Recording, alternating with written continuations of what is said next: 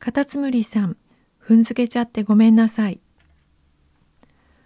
5月の土曜日の爽やかなある朝、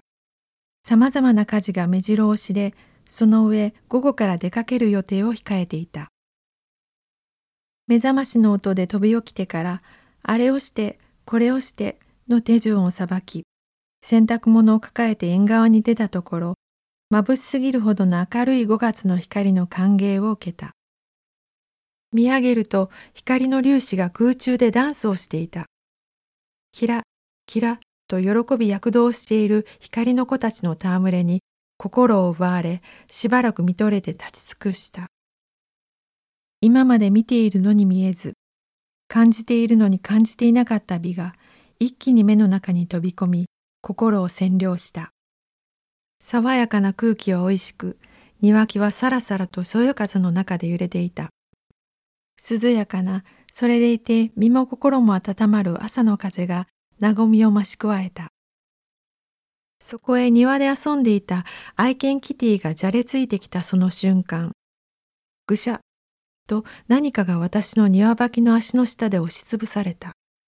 小さなカタツムリの命を一瞬にして踏みつぶしてしまったのである。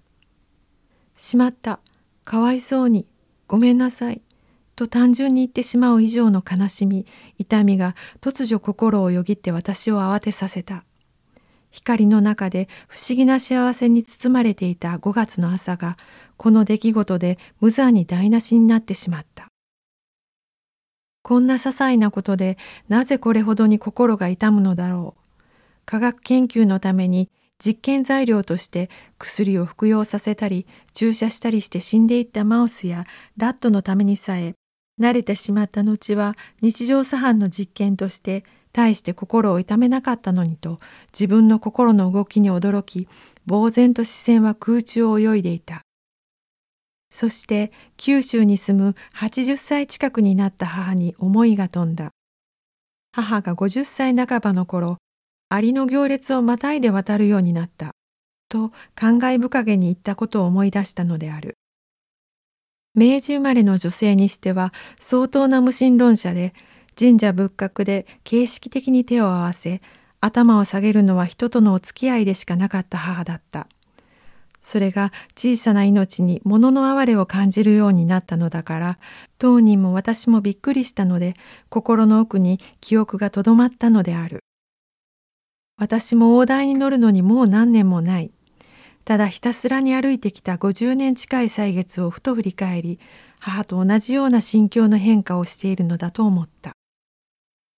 50歳60歳という年齢は人それぞれに一生懸命生きてきて一呼吸置く年齢なのだろう。男性は生活の死を得るために当たり前のこととして職業を持ち働き続けて定年を迎える年齢である。女性も職業を持たなくても子供が独り立ちして離れていき主婦として人生の節目を迎える。どのように生きてきたか生きたことにどのような意味があったのかどれだけの足跡を残したかこれから何をするのか何ができるのか。昔ほどは体力にも健康にも自信がなくなりそして死が自分にもやがて訪れることにふと気がつく。そういう年齢なのだろう。友人知人を見渡しても迷いもなくこうだと信じて生きてきた人生をふと見つめ直すようである。ある人は写経を始め、ある人は座禅を組み、神社を参拝し、哲学書を読み漁り、ある人は新たな趣味やボランティア活動で残りの人生の生きがいを見つけようとする。ある人は天を見つめて新しい宇宙観を得、ある人は旅行をして、あるいはニュースを見て全く異なった視点から世界を眺め、またある人は周囲の人々や命あるものを愛おしいものとして眺め直すようになる。そして人それぞれにこれぞ自分の使命と思って一生懸命生きてきて手に入れたもの。偉大な発見、名誉、地位、財産、それがたとえノーベル賞級の大きな研究成果であっても、それがどれほどの意味があるのだろうかと考え始めるのだろう。とても大切なものに思え欲しいと思ったものでさえ手に入った途端に色あせて見えてしまうものである。自分自身が得たものよりはるかに上のランクのものを手に入れたとしてもそれはもはやかつてのような輝きのあるものに思えなくなってしまう。そして一体欲しかったものは何だったのだろうと自分自身の人生そのものの意義を問い直してしまうのである。どれだけのものを手に入れたとしても肉体は仮装され骨壺に入れられて生きている間の名誉も財産も一切何の関係もない無機物になってしまうのである。生物科学を研究する者は生物を学びながら生きた生物を知らないと私たち生物学者は自戒の念を込めてよく語り合ったものである。生物科学というのは殺してから命のない臓器、組織、そして取り出したタンパク質や核酸という物質を研究対象にする。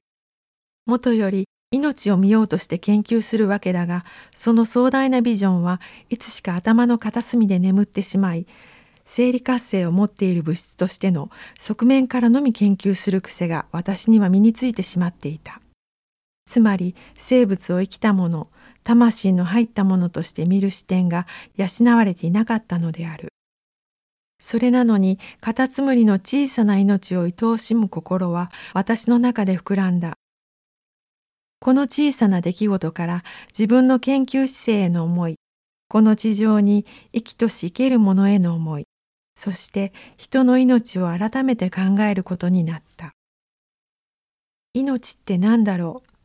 生きるってどういうことなのだろう？